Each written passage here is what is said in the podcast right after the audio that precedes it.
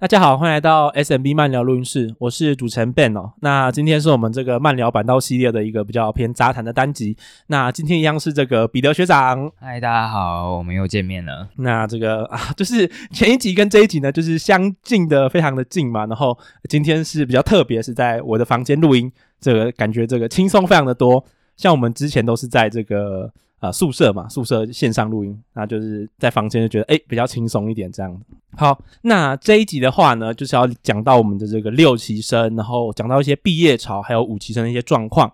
那在开始的时候，我们就先讲一下这个主持人 Ben 的一些个人感受啦。那我觉得，嗯，在二零二四年的二月一号，就是五期生出道两周年嘛，然后在同一的时间，乃木坂的营运也公布了六期生的招募。那包括了甄选网站啊，X Instagram，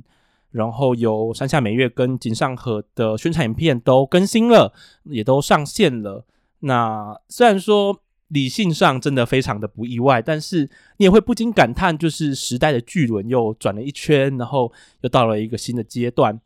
啊，真的会觉得时间过得很快。就是以主持人 Ben 来说，我大概是二零二一年的时候入坑的，然后入坑大概。三快三年的时间啊，我从一个完全不懂偶像是什么，然后啊到沉迷其中，我觉得这个日本偶像对我的意义真的是难以形容啊，非常的重要。这个板刀系列的母题是讲一个梦想、幻想跟现实的啊设定，然后它所展现的是这种啊新生、痛苦、闪耀、传承、毕业和历史重量。那说实话，我个人真的是深受感动啦，我觉得。嗯，反倒先让我认识到说，原来这种偶像的故事、团体的故事，然后他们嗯所关心的那种现实感，能够这么的深刻，这么的动人嘛。然后啊、随着入坑越来越长，我也对于这个背后的制作的人啊，像什么邱元康啊、导演们、编舞设计，我觉得他们真的是让我非常的感动，就是他们所嗯赋予的这些艺术品，我真的觉得。呃，真的很有深度。然后虽然说有时候你会觉得说啊，他们做的真是很很奇怪，或是你会体会不到他们到底要做什么事情，觉得怪怪，然后会让你觉得很生气。但是更多的时候，我觉得是满满的动容的。我觉得像是最近就看了很多英版的作品，就让我觉得说 哇，真的是太顶了这样子。然后嗯，我只能说我是很感动，能够在二零二一年遇到。啊、呃，日本偶像喜欢上日本偶像，然后嗯，每次这个这个也许第二次而已啦，就新的级别加入也会让我这个重新反思这个啊、呃、这段历程这样子，然后能够透过 Podcast 来记录来分享，真的是呃非常的感动啊，就是也希望能够透过 Podcast 然后不断的进步这样子，就是嗯嗯 呃开头就是要小小的感动一下，哎感触一下啊、呃，讲一下内心的想法这样子。那这个彼得学长有没有什么这个感触想要分享？那我自己入坑时间是比较长，就是二零一六嘛。所以跟 Ben 比较不一样的是，你是算上了大学之后才入坑的。我大概是嗯高二下，就是二零二一年的时候，年中的时候，不是就是疫情大炸裂吗？然后大家都在线上上课，然后我就是呃睡睡到早上十点，然后线上 Google Classroom 打开，打开 Google Meet，然后把老师的声音关掉，然后开始看惯犯这样。这我好，我我跟 Ben 比起来，我比算是比较早入坑的。我是二零一六入坑，那时候是一期、二期，然后三期刚准备要进来这样子。然后入坑的年纪是在国中二年级的时候，二年级寒假就是准备要国会下那时候。所以对我来讲，日本偶像或者是日团啊，算是真的是陪了我几乎整个求学生涯啦。仔细算一下，这样子应该也是。从十三、十四岁开始，这样应该也是八八九年了。如果再过一段时间，他搞不好就是占了我人生当中一半的时间呢。所以其实从之前现在跟之前比起来，当然是没有办法像之前那么狂热嘛。之前因为那那那种时候，就是乃木坂在台湾还没有很红的时候，你的网络上找的资源是非常少的，所以你就要一直去可能国外的网站啊，才能去。呃，一直一直翻墙，然后去那种杂七杂八那种网站，然后你才可以找到说，可能比方说一首歌的音源啊，或者是 MV 之类的。然后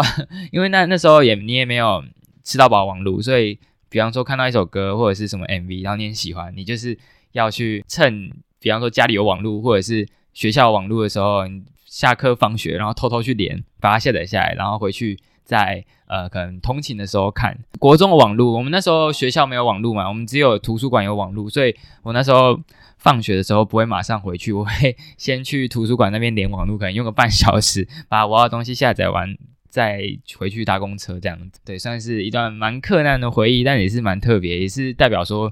以前是真的蛮热情的，就是蛮蛮有热忱的。就是哦，那那时候因为就是不懂日文，然后你也呃有时候可能看不懂歌词，所以你就是要把，比方说一首歌把它 copy 下来，然后一字一字一句这样子翻。然后如果真的是很喜欢的歌的时候，我还把它写在笔记本上面，就比方说一天写一首，然后。中文跟日文对照版这样子，就是真的是一段蛮青春的时光啦。那扯远了，所以现在是差不多已经是大学毕业年纪了。不得不说，这一段时间其实走的比想象中的还要快，也比想象中的还要长。那看到呃，现在又要在呃甄选六期生。或者说 感触当然是还是蛮深的，因为像其实不得不说，每一期生每一期生进来，多多少少都会能感觉或者是听到一些人他可能入坑，或许然后也会有一些呃比较旧的饭他可能退坑了，他可能像呃 Daniel 啊 Dan Daniel，像 Daniel 的话，他就是。你说他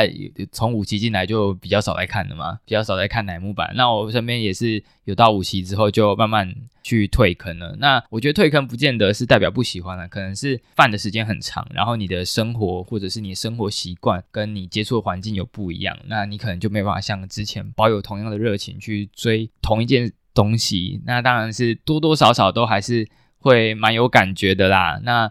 这次收六期生，代表说五期生已经。变成前辈了，那四期生是毫无疑问的中流砥柱。那现在最扛起门面的三期生，就是可以预见到会慢慢的陆陆续续有一些人毕业。这算三期生算是我关注最久的嘛？从他们一开始可能还是刚开始甄选，就是还没有可能刚刚出道，然后刚露脸的时候，那些那一批就是真的很青涩的妹妹，然后现在已经到了这个级别发展的后期。就是陆陆续续有一些人要毕业，从从一开始加入乃木坂这个大家庭，然后到过了这个六七年的时间，不得不说，时间真的是过得蛮快的啊，对吧？嗯，就是我觉得以乃木坂来说，它的这个风格上虽然说还蛮稳定，但是整个曲风上的改变啊，然后整个美术上的一个更新，我觉得都是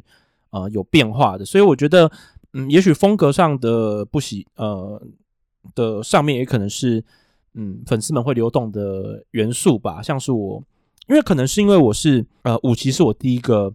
呃遇见的级别，所以我身边就会就是网络上也会就是遇到比较多五期的粉丝，对，就可能就是那种，也许这个粉丝迭代也是一个必然性啊，对啊。好，那我们这个呃前面感性完了，就是来到我们这个甄选的资讯啦。那在甄选资讯的部分的话呢，嗯。在这一次甄甄选是分成春夏两组，那夏天组的话，大约会在六月、七月的时候会进行招募；春天组的话，招募时间大约会在二零二四年，也就是今年的二月二号到三月五号进行。根据过去的经验，可能到最后一天会延个两三天，然后我猜猜营运可能会自己去挖宝之类的，我不太确定。那嗯，然后会经过五轮的这个面试审查之后啊，进入这个研修培训嘛，然后。最终会选出正式的成员。那啊、年龄的部分大概是十二到二十岁，就是也不是大概，就是限制在十二到二十岁。哎，蛮有趣的，就是我们的那个连家最近刚过这个二十岁生日，所以他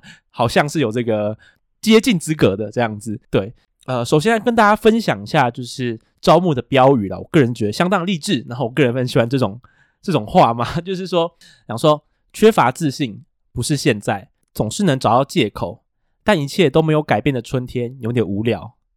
相遇的季节，如果你爬上这座坡道，会看到之前看不到的风景，会遇见那无法相见的自己。世界只需一步就能改变，就觉得说啊，这种话就是呀，maybe 五期也看过类似的，以前也看过类似，你觉得但你会觉得，不知道是秋元康写的呢，还是营运写的，就是会觉得这种话，嗯，有种哦骗你的梦想的感觉，这样子。对，那呃，在招募影片的部分也没意外的话。啊，目前是井上和跟这个山下美月嘛，那没意外，我们这个超绝可爱日本国花，呃远藤英皇也会拍一部嘛，然后没意外的话，我们这个超婆的喜子哥也会拍一部嘛。那在先推出这两部影片，我觉得这个传承的意味是相当的浓厚啦。就是说，他带给我一种就是呃美月拉阿和，阿和在带新世代进来的那种感觉，一整个非常的有那种传承感呐、那其实我觉得整个宣传影片的这个质感也是一如既往的非常的好，就是整个像是门啊、颜色啊，然后啊、光线最后渲染成的这个南木坂的标志的这个意象，我觉得也是相当的有质感呐。就是我觉得这种有质感的影片、有质感整体的风格是营运一直以来做的很好的地方。就是大家在喷营运的同时，你也要注意到一些。其实我觉得营运在这种小细节、这种就连宣传影片的掌握，我都觉得是非常的。啊、不错的这样子。然后我想提到的就是这个标语的部分，虽然大家感觉听起来跟五期生的当初似乎有一点像，也就都是鼓励你勇于追梦，然后呃再前进一步就能够去改变自己，改变整个社会这种很远大、很有目、很有目标、很有梦想、闪闪发亮的感觉。对，但同时我也觉得这当然就是日本偶像的醍醐味啊，像呃他的标语里面有提到这个嘛，缺乏自信，不是现在。其实可以从泛日本偶像的过程当中，其实呃，可能从一些成员的嘴巴里面，很常会听到说，他们觉得本来是很、缺乏自信，又或者是说呃，不知道自己要做什么，类似这种的话，比方说白石啊，或者是贺喜啊，其实之前访谈中或多或少都有说到这些类似的，但是因为加入乃木坂之后，收获了粉丝的支持，然后让自己去勇于突破，然后去收获到。呃，属于自己的一个呃未来，或者是对于未来的憧憬这样子。那我想这也是呃每个偶像饭的心声吧，就想要看着自己呃喜欢的偶像，从一开始真的可能呃一个很朴素或者是一块璞玉，然后慢慢的经过大大小小的活动，然后演唱会，然后或者一些节目上的表现，慢慢成对蜕变成一个真正。是能够带给人能量，或者是真的是一直发光的偶像，对，所以我觉得虽然这个标语也很很拔辣，真的是每一次的甄选会好像都会出现类似的句子，但我想这就是日本偶像它的本质吧，也是它特别之处。嗯哼哼，好，那接着呢就要讲到我们这个乃木坂目前的一些背景了。那因为我们等一下会谈一点六期生，一点五期生嘛，然后也会讲到毕业潮，所以我们要谈一下目前的背景的状况哦。那嗯。目前的选拔的人数是二十位，under 是十四位，并修是两位啊，那就是我们的呃挂桥跟我们的北海道烧狐狸金川呐、啊。哎，没有金川回来吧？他他最近不是刚回来吗？哦，因为目前在这个官网上的定位的话，就是金川不在选拔，也不在 under。哦，因为想要前阵看有看到他开 showroom 啊。对了，呃，我会反而放在并修，是因为以目前这个名字设定上，就是说因为。他目前是处在一个他没有经历上一单的这个选拔 under 的分配，对，所以我才暂时把它放在并修的情况这样子。那目前的话，三期生是十一位，四期生是十四位，五期生是十一位，那总人数来到是三十六位哦。从历史来看，其实三十六位是一个相当呃偏低的数字这样子。那我们来回顾一下过去的历史哦，在呃历史上乃木坂在招募期别的时候。人数大部分都会补到四十六位左右。那在二零一三年，十三位二期生加入，那人数到达四十六位。在二零一六年，深川麻衣毕业之后，三期生十二个人加入，那人数到达的是四十七位。在二零一八年，啊、若叶柚美毕业之后，就四期生加入了，那加入的人数是十一位。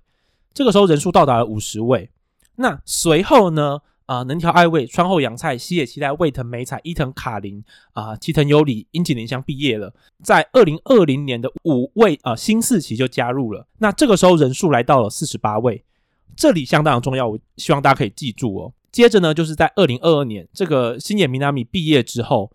啊，随后就是十一位五期生加入了，那这个时候人数到达是四十五位。那我会认为说，呃，不是四十六个以上，很有可能是因为呃新野男的这个问题是营运有点难意料到的，毕竟那个是一个比较措手不及，还是措手不及突发状况啊这样子。对，那呃在二零二三年呢，则是啊、呃、早川圣来毕业了，那人数就到达了啊、呃、新低的这个啊三十六位，以前也有三十六位，但三十六位算是一个。呃，相当低的一个数字，这样子。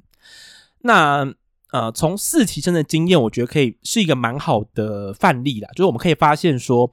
嗯，今年来看的话，春天跟夏天两次中间毕业的人数，很有可能会接近第二次，也就是夏天选拔的呃六期生会进来的人数。比如说新旧四期之间，南部版毕业大概七个人，那最后新四期加入之后，人数到达四十八人，我会觉得这是一个嗯蛮有趣的呃历史的经验，可以大家可以来呃考虑一下。那也就是说，未来这半年到一年的毕业的速度，就会影响营运在夏天的操盘，因为营运一定会提早半年甚至几个月知道毕业情况嘛。那对他们来说，呃，夏天会招几个人，就很有可能影响到说，maybe 下半年会毕业多少人之类的，或是上半年会毕业多少人，对啊。那一看，一切都是看这个毕业的这个速度了。嗯，接着呢，我觉得也要讲到一些肥秋系商法，或者说啊，资本主义的宿命啊，就是说。嗯，六旗生这个招募的这个势在必行的原因，嗯，也是建立在这个握手商法之下。就是说，目前的五旗生整个呃销量是相当强劲的，但是呢，呃，三四期生尽管他们可能在整体的村内村外名气是比较高的，但是他们在握手会在整个销量上面已经没有办法作为这个营运或整个销量上的主力。那等我们的远藤英皇跟我们的贺喜握满四百步之后。呃，这样的情况绝对只会更加严重。就是说，在目前情况之下，三四期后中后段成员，嗯，已经达到所谓的人气跟整个能力的上限了。虽然说这样讲有点太现实了，但是我觉得这是一个呃蛮实际的一个这个评论，这样子。嗯，对，谈到这个就真的是不得不心疼一下小挂桥啊，是真是完全错过了养成的黄金期。对啊，对啊，就是真衰啊，真是真衰。对啊，所以说，嗯。我觉得这这种 CD 商法以及这种商业的现实，我觉得，嗯，就身为粉丝，也许感性上你真的会觉得有一点可惜，但是我觉得理性上，我个人是蛮可以接受的，因为我觉得这个是不管什么产业，不管什么团体的一个必要之恶。对啦，对啦，对啦，就是你想要活下去，你就只能这样子来做，对，你必须抛弃一些东西，你才能够迎来一些什么东西。那。呃，前面讲完这些，就讲到毕业潮的部分嘛。那呃，我们可以发现，除了这个三期生的部分啦，除了这个板道坦泉山下美月之外，呃，其实他的毕业性是非常高，非常高，这个大家应该都是能够认可的啊。毕竟他这个几乎是每档日剧都有出演哦，那每个档期啊都有出演，然后他的这个整个广告啊，然后整个各种番组的出演也都是啊工作量非常多的，所以我觉得山下美月的这个毕业，我们也强调。我非常多次的，就是呃是非常极大可能的嘛，在今年毕业。那在三期生的这个年龄也非常接近二十四岁啊。例如说长崎昂德的佐藤峰今年即将二十六岁啊，向井夜月即将二十五岁啊，中村丽乃坂口朱美即将二十三岁。那我们的尤达大师呢，即将在今年的五月啊，健身教练即将迎来这个二十四岁的这个生日。那我觉得从年龄上来看的话，三期生真的是、呃，就是很。直很直白的、啊，很直接的，可以感受到毕业潮是，嗯，一定会到来的、啊。对，在今年这一两年当中，那，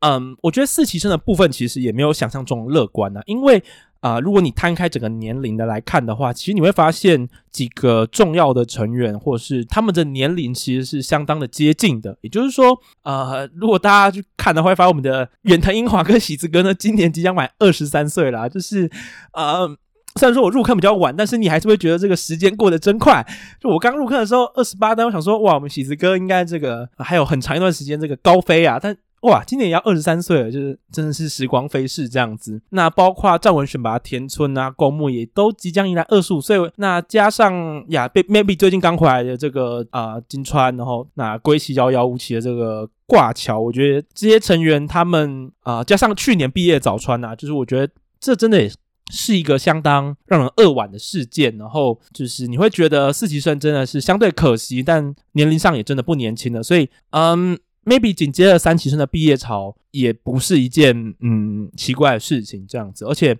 这个主力的毕业也是营运要面对的，的这个状况。那所以综合以上的这个数据啊，我会觉得说这两三年的毕业潮，你保守估计三四期毕业个十个以上，甚至到十五个，我都觉得。嗯，可能性不会太低。就是如果做最坏打算的话，我会觉得，就是 maybe 你告诉我十五位，我都不会觉得，就是会意外这样子。对啊，我会觉得，嗯嗯、有一些感伤，有一些不舍，然后我也会很很希望说，呃，四期生能够重要战力能够再待久一点的时间。但是如果他们决定要毕业，那好像也不是太意外的事情，这样子。那我自己就我这几年经验啦，我有跟其他人聊过，我觉得某种程度上，疫情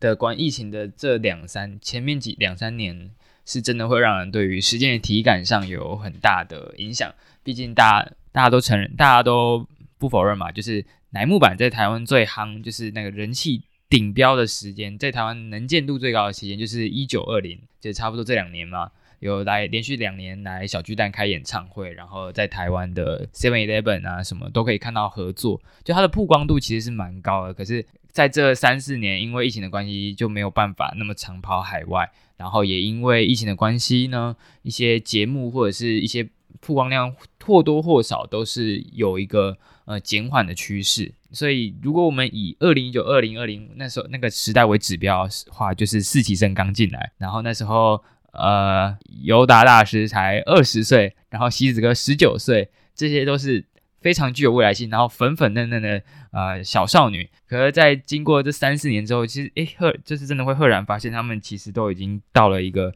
就大学毕业年纪，就是二三二四。那通常偶像的会毕业的危险时段，大概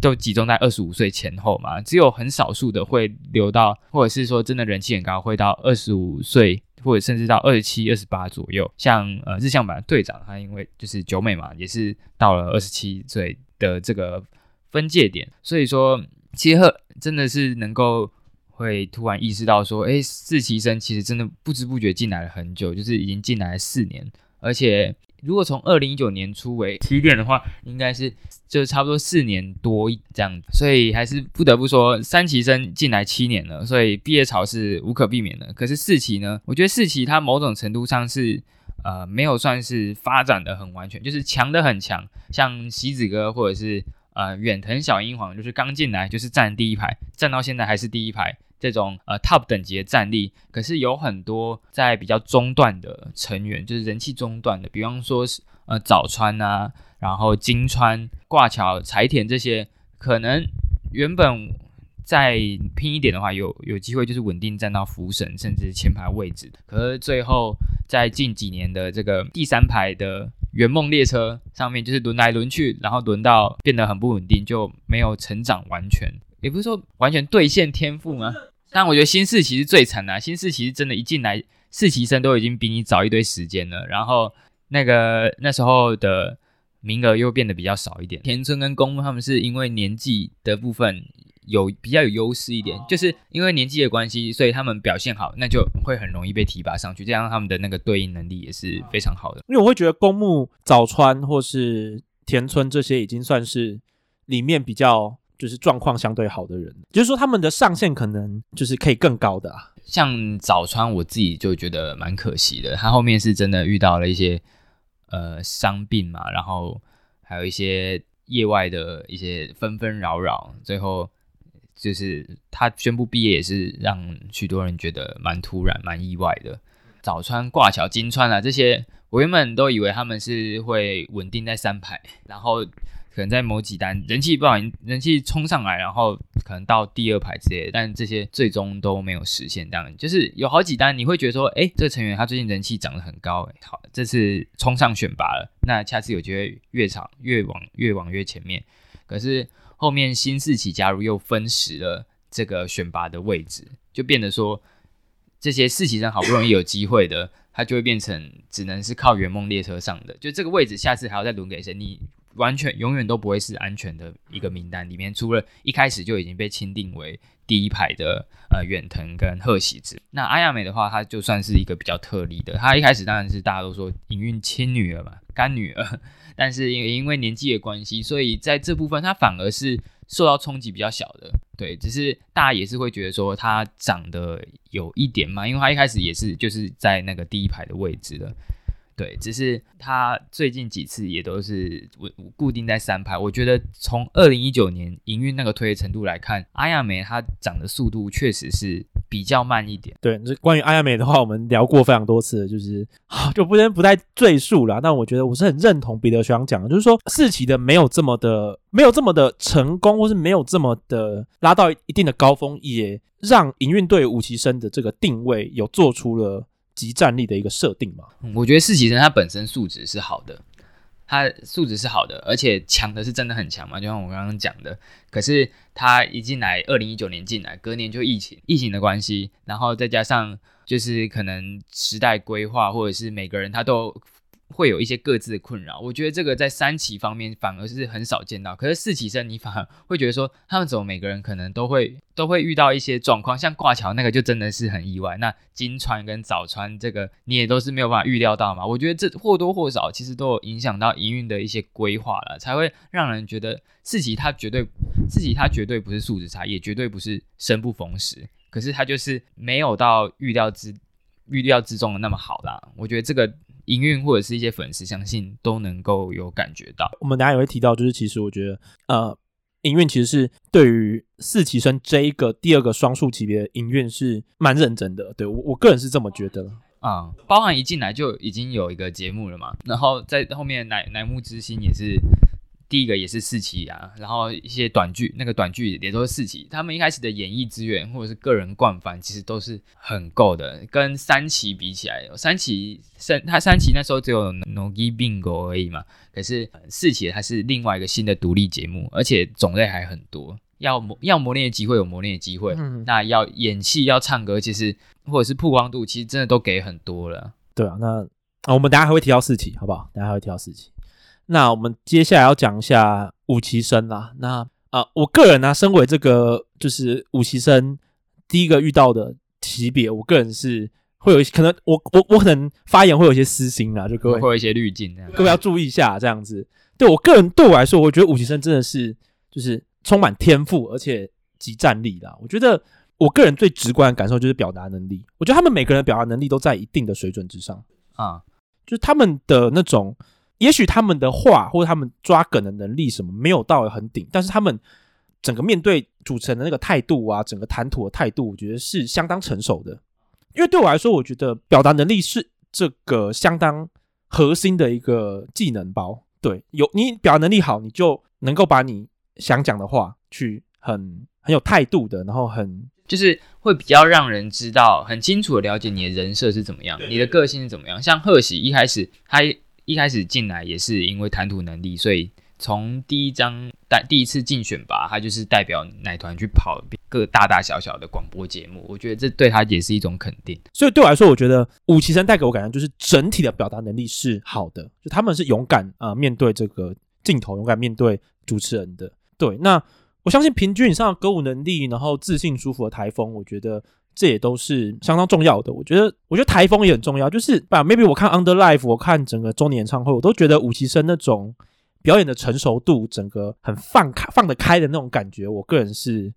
觉得相当成熟啊。就是说，呀，maybe 你会 argue 说，嗯，我们的我们的芭蕾舞叫什么？冈本呐，我们的冈本可能就是脸脸脸都脸色都长一样，就是呃，对，那可能除了他之外。对，就是除了他之外，我会觉得说整体来讲，整个舞台都放得非常的开，然后都很很舒服的去应对，然后去表演。对，我觉得这种你说怎么讲自信的感觉，或是要要怎么形容比较好呢？就是那种在舞台上非常潇洒，然后非常自若吗？或是非常处之泰然那种感觉。因为我最近看很多英版，然后像我觉得像是去年那种英版三周年演唱会，你去看那个森田一卡路。站在台上，站在中间，因为他 C 位歌曲很多嘛，你会觉得他的眼神，他整个人的态度、气场都已经进入了一个非常潇洒，然后非常的就是呀，我已经身经百战，然后整个这个舞台对我来说就是像我的这个后院一样的那种感觉。对，你会觉得他非常的已经投入在其中，甚至非常的自然那种感觉。对，我觉得大家应该理解那个感觉啊。他可能还会有一种反差感，嗯哼，然后平常哦可可爱的，我觉得哎很婆这样子，那。呃，包括顶级的颜值，我必须要说，呃，站在一个不管是站在一个很普世的这个价值来看，或是一个很个人私心来看，我都觉得五期生整体的颜值是相当高的。对，那这点也许这个评论背后真的很很有私心，但我个人是这么觉得。我不知道各位认不认同，但我相信大家很认同，好不好？我觉得我认同了，好不好？包括什么 Life 啊、番组杂志，我就整个每个人的气场、每个人的风格、每个人那种给人的那种氛围感都是相当明显的。对，那包括身材很好啊，脸蛋很好看啊，然后整个就是整个氛围的那种差异性，我觉得都有一定的雏形了。对，那在这样的情况之下，我相信五期生所背负的就是那种营运对于。南无版下一个巅峰的期待，我真的很有这样的感受。就是说，对我来说最大的感受，就是从那个五期曲带我带给我的感觉，就是五期曲真的是那种，就你好像觉得它跟表题曲的那个制作的水准，就真的只差这么一点点，甚至有时候你会觉得他们就是基本上相同品质的感觉。然后包括最近写真集那种致敬的那种图片啊，整个姿势，你都会觉得说，营运很希望这群五期生去。扮演一个我们要迈向下一个二点零巅峰的那种期待。我要用二点零巅峰，就是因为南版的这个三十二单是这个 Hito wa Yume wo Nido Miru，就是人要在做两次梦嘛。为什么秋元康用做两次梦？因为南无版是一个讲梦想的团队。那下一个巅峰，我们就是要做下一个梦想。对，所以我觉得这个设定营运也把它这个内化出来了，然后希望五期生去嗯再创造下一个巅峰。对，那我个人就是很私心啊，我会很希望营运好好冲高这个五期生的上限，就是他们身为积极战力又有天赋，然后个人特色又还算蛮明显的一个级别，他们真的要把他们的这个人气，把他们这个本钱好好的发挥。那我也很期许这些五期生这些成员能够在这一年把自己的特色、自己的整个呃人人设，然后兴趣啊、综艺歌唱的这种个人特色能够。建立的更清楚、更凸显，然后把每个人那种很鲜明、很重要的那种设定都给定出来。那这一年，如果他们能够做到，我不敢说百分之百，做个七八成，我都觉得就已经是非常非常 OK 的水准了。而且我觉得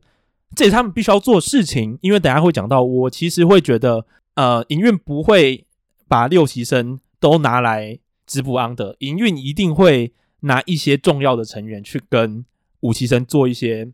你说竞争也好吗？刺激也好，这样子，所以我觉得五期生自己也需要把现在这个本钱作为一个基底，然后好好的去做一些个人的成长了，这样子。嗯，就像 Ben 讲的一样，五期生他是平均素质极高嘛。那我觉得追本溯源的话，它背后的含义就是营运在。从甄选五期到给他们资源这一整个过程当中，我的想法啦，就是规格外，包含说从一开始的试出影片，每天试出一支嘛，然后试出一个礼拜，然后每支影片冲上去的那个数量都超爆高，在那个疫情的当下，不得不说。一定有很多粉丝也是一样，每天都早上都一起来，就是等待说，哎，今天又是哪一个新妹这样子，对吧？因为你只能看电脑，因为这早上就是打开啊啊啊，上课啦啊啊，把这个 Classroom 关起来啊，那个声音呃 Google Meet 关起来啊，我们来看这个这个宣传影片这样子。对，然后那时候每天一个新妹出来，哇，那网络那个饭圈的讨论度都是一整个爆高。我相信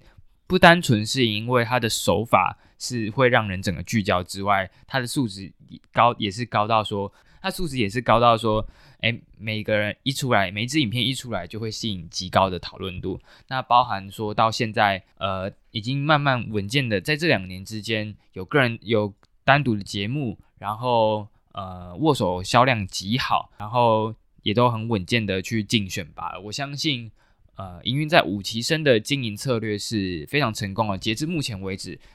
那我们纵观呃二期二期之后嘛，从南无版的各期生，二期它算是一个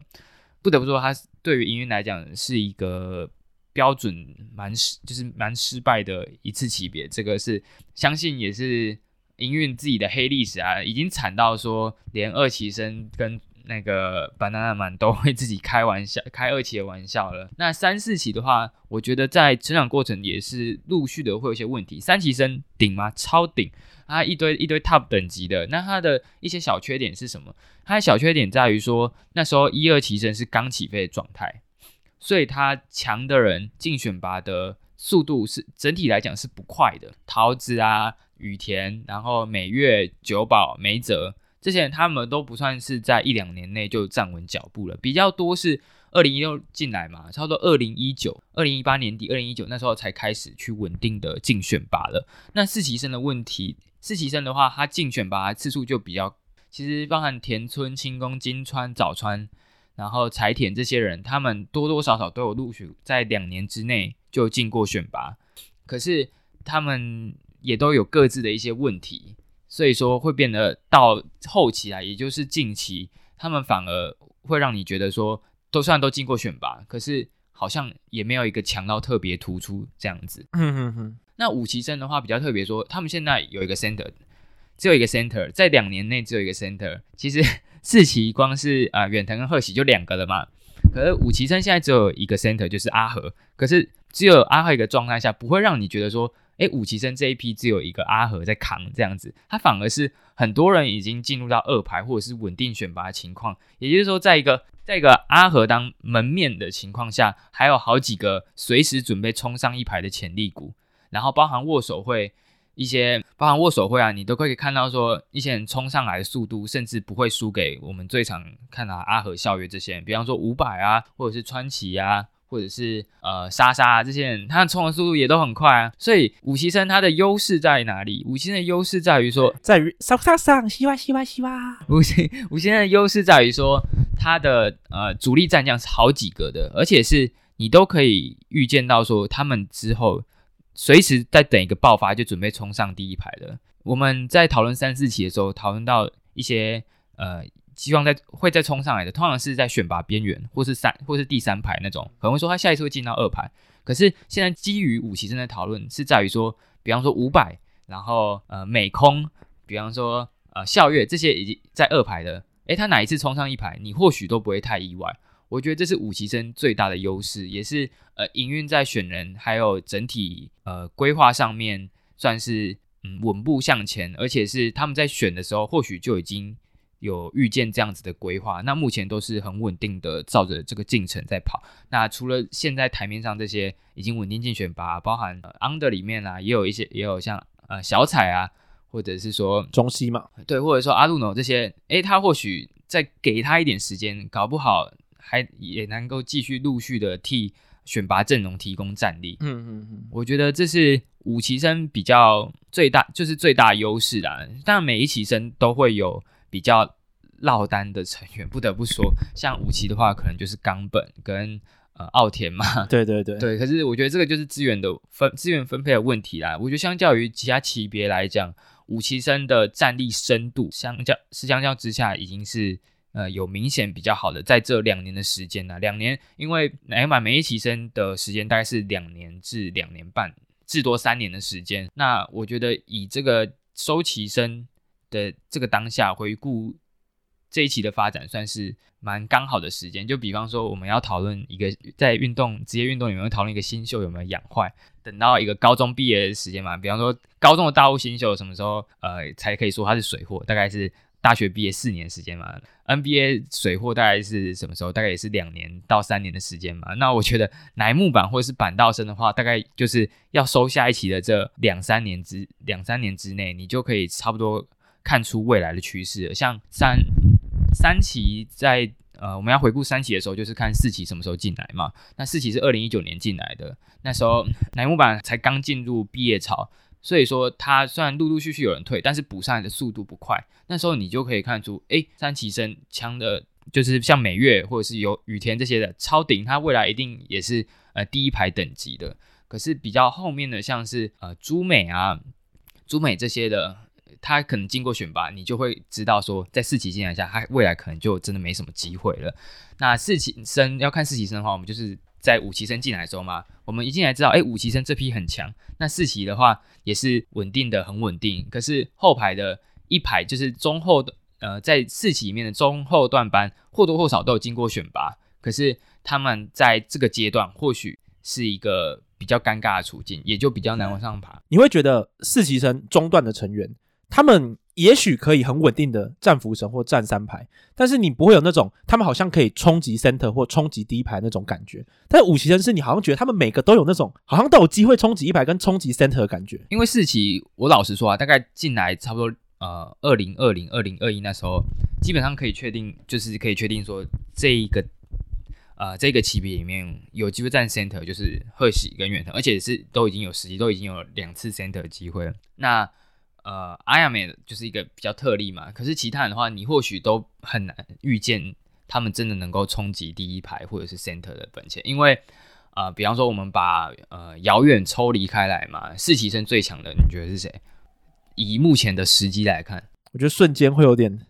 你会觉得有点，就你会觉得有不小的落差吧，在遥远之外，你会觉得好像数不太出来，就是你会觉得好像它都很接近那种感觉。对，就是他们好像彼此都很接近，可是又跟遥远有一段距离。像四期之外，除了遥远之外，实际最好的就是田村嘛，嗯，很稳定的一个二排啦。对，很稳定，很稳定。可是你不会把就是已经二十五岁的他把现在二十五岁的他放到一个 center 的讨论里面。对，我觉得这就是四期跟五期比较大的差别啦。对，我们等下会讨论到一些。所谓六期生跟二期的一个产况的比较，我们可能会再讨论到这件事情，所以我们就先到下一阶段。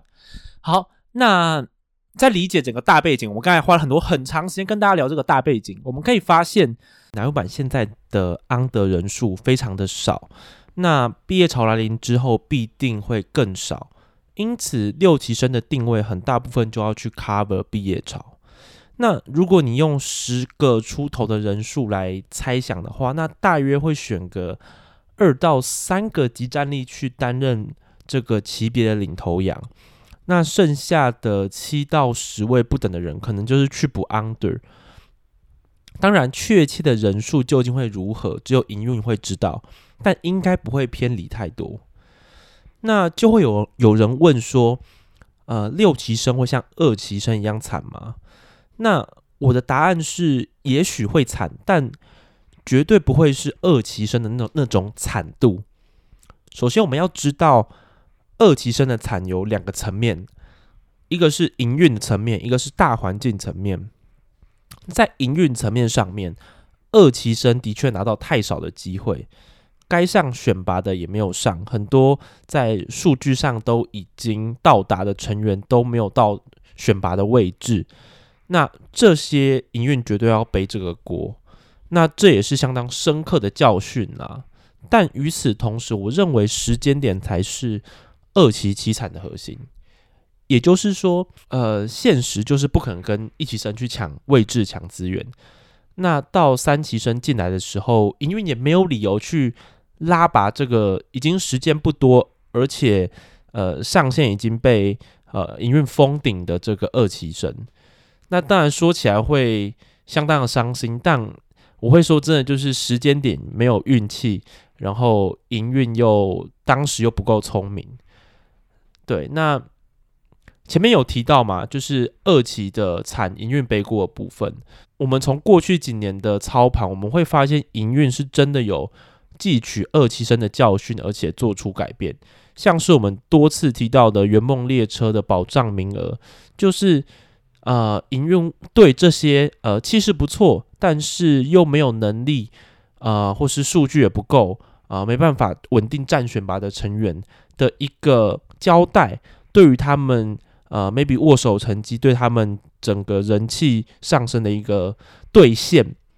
那这一种圆梦列车的呃名额，也是二期生并没有完整接受的东西。接着我们要看到的是，同样身为双数级别，也是。充满巨大挑战的四期生哦，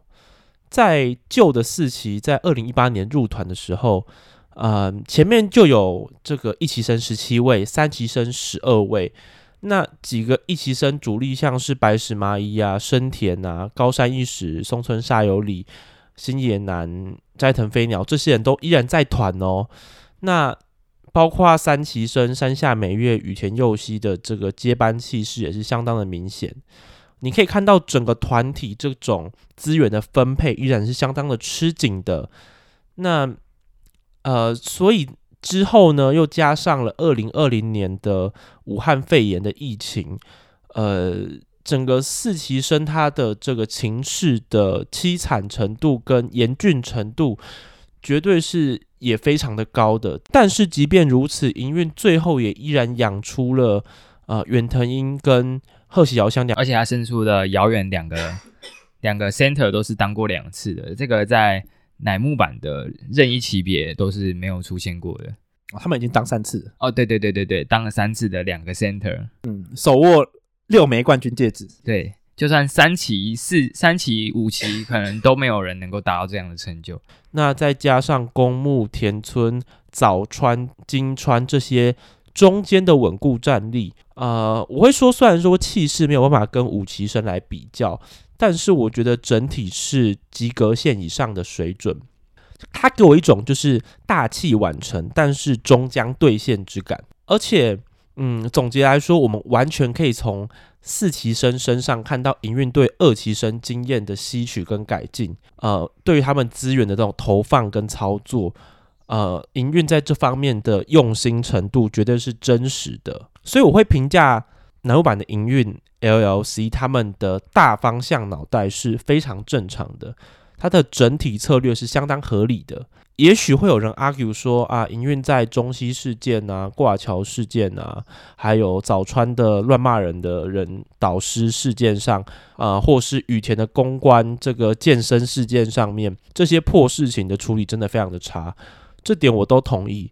早川真的让人很心疼，而且挂桥事件的解释啊、公关以及演唱会的安排，那种灵堂般的画面，都让人觉得非常的不妥。但我依然对于营运在大方向的决策，整个今年义雄，整个营运他们在这种时间线上的规划，我认为是相当合理、相当有逻辑，而且是肯定的。对，那。刚才前面提到的这一连串事情，我觉得比较偏向的是，呃，部分的那种细节上的处理，而不是所谓的营运大方向的问题。那所以最后总结来看，就是如果你问我六期生会不会跟二期生一样惨，我会认为说，建立在这个背景不同，啊、整个体制的完整度不同，还有营运的这种经验跟。呃，意识都有所累积跟进步的情况之下，只要营运的脑袋没有撞到，或是邱永康他没有呃伸出他的手要做出一些奇怪的决策的话，那我觉得六期生想惨都很难像二期生一样惨。对，那甚至我都会猜营运会抓一些六期的即战力或超级潜力去刺激这种五期中后段的成员。所以其实呃。同时，五期生接下来这一年是相当重要的。那经过一年的累积，营运会怎么操盘，也是相当值得期待的事情。我们之前也有说过嘛，营运就跟统一式的领队一样，是需要养成的。对，养成系营运。那很明显的，二期生在乃木坂的历史，在呃饭门的历史当中的历史评价，就是生不逢时。他们，我觉得我自己从我自己的观点啦，我觉得他们最大的危机跟最大的可惜地方在于说，他们进来的时候，乃木坂的成长是不成熟的，他们还没有进入到一个起飞期。也就是说，在一期生，一期生他们在疯狂的分食这个曝光资源，在疯狂的分食这个非常少数的资源的时候，你又加进去的一个二期生，就等于说你更多人，你的资源已经够少了，然后你要更多人来瓜分。那你二期生进来，你的人气基础不会比一期生还要稳固。在这样的条件下，你们却要放在同一个环境里面竞争。在四期生跟五期生，我们可以发现，他们不是放在同一个地方来竞争的哦。三一到三期生有很明显的隔隔开吗？四期生的竞争在哪里？在他们的惯番节目上面，很多人都是借由他们这种呃私底下曝光资源去增加他们的支持度。五期生也是一样。我觉得这应该也会是六期生所遇到的状况，可是二期生不一样，他一进来，他就是跟一期生放在同一个起点，可是他们的基准就已经不一样啦。在这种条件下，他们本来就很难拼赢一起，那在起飞的时候，更当然更没有二期生的份。那除此之外呢？二期生在刚进来的时候，一进来就是呃未央奈他就直接空降 center 嘛，这件事情引起的非常非常大的反弹，而且是一期生那时候，我不知道 Ben 有没有看过那个选拔影片，就是我们一期生脸很臭嘛，对，那个真的是修罗场的地狱程度，是真的没有每个人都没有在场的，每个脸都超级臭。然后未央奈的脸也是整个吓到这样子，那我觉得某种程度上也因为这件事情引起太大的反弹，包含一起生也好，一起生的粉丝也好，所以会让营运在对待二期其他成员的情况下，也会变得很战战兢兢。比方说，呃，未央奈是七单的 center 嘛，后来直接被丢到了呃 under 去磨了，磨到了十三、十四单才回来。也就是说，连 center 他都是被直接被丢到后排放养了。那你觉得其他成员会好到哪里去呢？跟四期生比起来，我自己是觉得差蛮远的啦。因为要知道，二期生到后来是一堆人连选拔机会都没有，就是真的就只能毕业。他们的时间年资够，而且那时候选拔是有空缺，可是营运从就是完全没有考虑到他们，就是因为他们的上限。早就已经被营运给封顶了，所以说不管你的握手成绩再好，你的年纪够还是不够，你的看展，然后我的选拔名额有多少，二期生到最后都不会是我的考虑范围。这是营运在对待二期生最后给我的态度啦，就是呃二期生他已经养坏了，那就不用再去尝试给他机会，所以外界才会觉得对二期生很心疼，因为。他们前期是真的生不逢时，可是二期起飞的时候却没有他们的份。他们一起跟一起一一开始的时候，当然一期他前面是过得比较辛苦啊，所所所有东西都是从零开始的。那二期生加入竞争之后却，呃他是跟到了起飞期，但是他却没有享受到这个部分带给他的红利。对，那四期生的话，就像 Ben 所讲的，虽然说。嗯，因为一些场外的意外啊，或者是一些纷纷扰扰，导致说他们养成不如预期。可是，一方面他们养出了 center，一方另外一方面，包含新四期或者是一些四期的中后段，他们都还是有呃轮到过一次圆梦列车或者是一次选拔机会。就是呃，虽然说给选拔机会，不代表说不代表说你就是稳定的成员，但是它算是一个机会。我给你一次选拔。那如果你这一次，诶，搞不好你真的直接触底反弹，直接杀上来，你搞不好就可以变成呃稳定的选拔成员了嘛。那四期生他最后真的能够在这一波的圆梦列车当中真的能留下来的，老实说也是少之又少。像呃公募这种的，就是公募他一开始也是圆梦列车三排上的啊，可他现在变成稳定的选拔成员，但是我。你可以预见到营运它的这个策略是有考虑过给四期机会的，当然是遇到疫情这个都是不可估计的因素嘛。可是二期生到后来你会发现营运是没有要给机会的，所以你可以说四期生他固然是没有养到如预期一般，然后也有很多他不算是有养到完全体，像挂桥刚进来也是人气很高，可是他真的是呃因为。意外关系真的是很难再养到我们所预期的那个稳定选拔位置了嘛？但不得不说，对于四期生的一些呃村外的资源，或者是一些单独冠番短剧，然后乃木之心，我觉得营运这些也都算是仁至义尽的，也是从二期、三期这样一套下来之后所学到的教训。那回到六期的部分，六期一进来，呃，最大原因或者是最大的。呃，挑战是什么？最大的挑战在于说，五期生比他们强，比他们呃年纪可能不会大太多，但是比他们强，然后可能素质又更好，然后三期刚准备要退，所以就是接下来就是四四期、五期跟前段三期在带头了嘛。所以说我对于六期生的想象，或者是对于六期生的看法，我觉得他们可能是呃会有一个是可能真的会有素质很高的完全体。很很有机会迅速进选拔那一种，但同时也会有很多年纪比较小的，我有比较多的时间可以放养你，因为接下来就是五旗生的时代了嘛，包含我觉得营运大大小小的动作，其实都是要宣示说，接下下一批乃木坂的主力的中流砥柱就是我们五旗生了，一期生二点零的感觉了。对对对，就五旗生可能就是我们接下来三四年的一个非常重要主力，而且是呃全员皆兵这样子。所以六旗生的话，刚进来要进要面对的挑战，当然说要在这种情况下要竞选拔，不会像五期或四期那么容易，因为四期进来的时候是一期生的刚毕业潮，所以四期生在一进来就遇到毕业潮，所以才会有所谓的圆梦列车。那五期生刚进来的话，是一期真的刚推广，三期刚开始要坦的时候，那那时候的调整幅度跟弹性还有调度空间是最高的。那六期生刚进，六期生现在进来的话，可能就不会有当初。弹性那么大的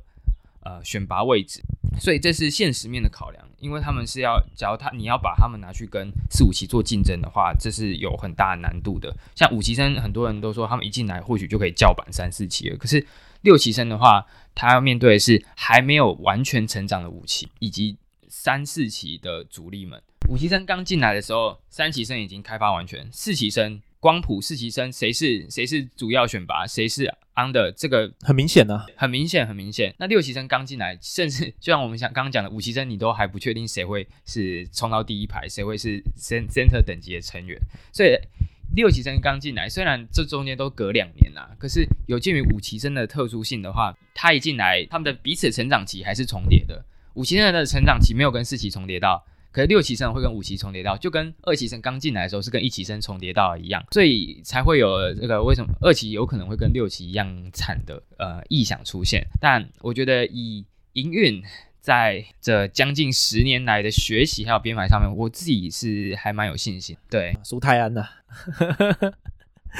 好，对啊，我我们希望今野义雄把呃乃木坂经验啊各种经验好好的学习，然后在日向版跟樱坂都。呃，之后都操盘顺利，这样。对，五期经验，六期实现。对对对，那台钢有机会把拉米狗经验在高雄实现吗？我个人是觉得非常困难。好好好，日日本比较强，日式野球比较强。对对，没有，叹为观止，叹为观止，叹为观止。好，OK，更好喜欢跟彼得学长用这种棒球梗聊偶像啊、呃。我们结论一下了，我觉得我个人是相当正面看待六期生的加入的啦。虽然说就是。我觉得时间点是相当合理的，那就看营运怎么操作。五期生势必要冲刺嘛，那你如何在这中间去平衡六期中后段，或是你需要放养那些成员的缓慢的成长，然后是持续的成长？那我觉得这也是相当重要的。那我会说每个级别都有每个级别的定位啦。你看二期生虽然很惨，但是他们对于乃木坂树立下这个安德体制的这个重要性，我觉得是没有人会否定的。乃木坂之所以能有今天一个。Under 到选拔非常完整的体制，二级生能够树一下这个 Under 时间，我觉得也是相当重要的，而且是我觉得金野义雄一定是非常感谢二级生能够帮这个南木板树立下这一个你说好的新陈代谢啦。对啊，所以他说要有痛过才会有进步嘛。对啊，对啊，对啊。那我相信二期生对于奶团饭或者营运来讲，说实在都真的蛮痛的。就是说有人要开疆辟土嘛，那有人。就是要承先启后，像是三期嘛，那有人像五期生就是要注定要开创新时代，那有人就会卡在比较尴尬的时间点。但是呀，世事难料，而且加上营运的成长，营运他们目前的操盘的那种稳定性，我觉得呃也很难妄下定论啊。所以我觉得未来一定还是会很精彩。对，那大概是这样。彼得学长有没有什么结论要跟大家分享？好，那我这边我自己的结论是说，我一看到收真六期的时候是很惊讶的。可是仔细想想，其实乃木坂收各个级别生好像都是差不多的时间段，就是两年或者是两年半左右收一次嘛。那我后来我仔细想一下，为什么我会觉得这次很快？就是啊、为什么这么快就收六期生？后来仔细想，我想是因就是因为，因为他还没有他的每个人都还在成长期，就是每个人他的光谱都还很不明确的情况下，你去收六起生，就是他他是一个太高的太高的成长期，就是他的成长期拉得很长，是过两年过两年时间，你还是可以看到每个每个成员他的人气涨幅是非常有明显的，而不是说像三四期在真的经过两年之后啊。哦该停滞的停滞，会你已经知道他们的上下限会在哪里了啦。对，会进步会进步，该停滞的就停滞下来了。你知道他们位置已经在哪里？对，可是五期生不一样，五期生老实讲，每一次握手会那个出来的那个切数，就是一直一直上上下下来。我觉得有时候黄金交叉嘛，战国七雄啊。对对对对，所以在这种的预，在这种背景下面，我会觉得，哎，收六期是不是好像没必要？因为你把原本的资源分给五期就不够用了。但是你后来回顾这整个时间线来讲，这又是一个非常合理的选择。但是在也就是因为基于这种条件下，你还是可以会看到说，接下来的主要资源应该还是会分布在五期上面，因为五期生真的太多人需要养了。撇除掉可能比较后段的奥田跟冈本之外，其实每个人真的都有选拔的能力或或者是潜力，所以你会觉得说，这些人会让你觉得说，如果你在这种时候把资源再分给其他期的话，会很可惜。可四期生的话，就四期到四期到五期这个阶段就不一样了，因为四期生他们的呃上限就已经摸清楚了嘛，选拔最可能有些人就最多选拔，然后有些人可能就是偏 under 属性的，那遥远这种的可能就是不动 center 级别的。可是五期生呢，他光谱太不确定，除了一个阿和他确定 center 之外，其他人都还在一个上升期，在一个成长期，所以这为也是为什么我觉得五期生他选人是一，还有一个很特别之处，就是在于说。他们的平均年纪不会到很高，可是他们成长的幅度是高的，也就是说，现在他们可能十七、十八、十九岁，然后却已经能够有了稳定选拔的机会。这个在前面三期、四期或许都是蛮少会看到的情况。也就是说，六期生他刚进来的话，资源我觉得当然还是会承接四五期生的，比方说乃木乃木之星或者是类似这种节目啊，新诺伊斯达单周，对对对对，类似这种。但是啊、呃，你不会一开始就期待说他们一进来会出一个几个很强的，然后直接冲击前排这种。我觉得这是一个呃比较。不会发生的期待了，三排冲击三排啦。对对对，可能他会是走一个比较原始的养成路线，就是可能大部分年纪更小，这像这次已经到二零一二嘛，就比方说十一十一岁、十一十二岁左右的啊、呃，对对对，小小萝莉这样子。那我觉得我自己想可能会收一批可能十五、十六岁左右的啊，十四到十六岁，对对对对，然后可能会需要再过个两年的时间，你才可以看到他们的。呃，成长幅度，我觉得，啊、我觉得这相对于五期生现在的大乱斗情况，或许也是一个更实际的愿景啊。对啊，对啊，就是你不排除他们还是有机会啊、呃、，maybe 到他们中后期这种，也就是所谓大器晚成啊，就他们也许到这个偶像生涯的中后期的时候，他们也许可以变成稳定福神，或是稳定三排的成员，或是 maybe 还有一两个人可以挑战 center，但是你不会期待他们在偶像生涯的前期就做到这些事情。那我觉得有一部分会。呃，觉得说真对于真六期生感到很惊喜，是因为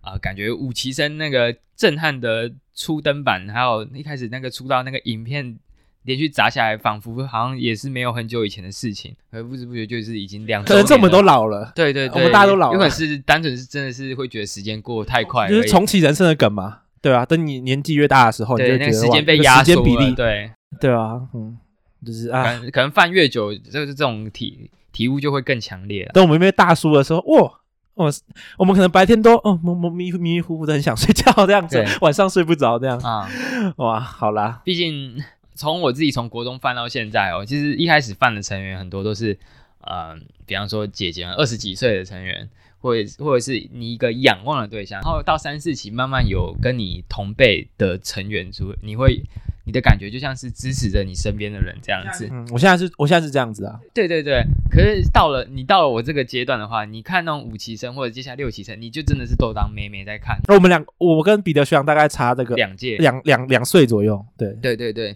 只是这样我饭饭龄比较长啊，对啊，我是从国中开始饭的，所以到了差不多五六期的时候，你就会觉得说，哎，真的是一批妹妹。但我也懂仰望姐姐的感觉啦，因为我一开始超喜欢一期生，我也是一期生入坑这样子。对对对对，一起生就是很多很顶的前辈，对对对，对，会让你觉得他们是一群真的是啊、呃、在发光的偶像，嗯，你会觉得哦，桥本姐姐来照顾我还不错，对对对，卫藤姐姐，呃，现在现在是原田太太了，卫藤姐姐，对 NTR 剧情，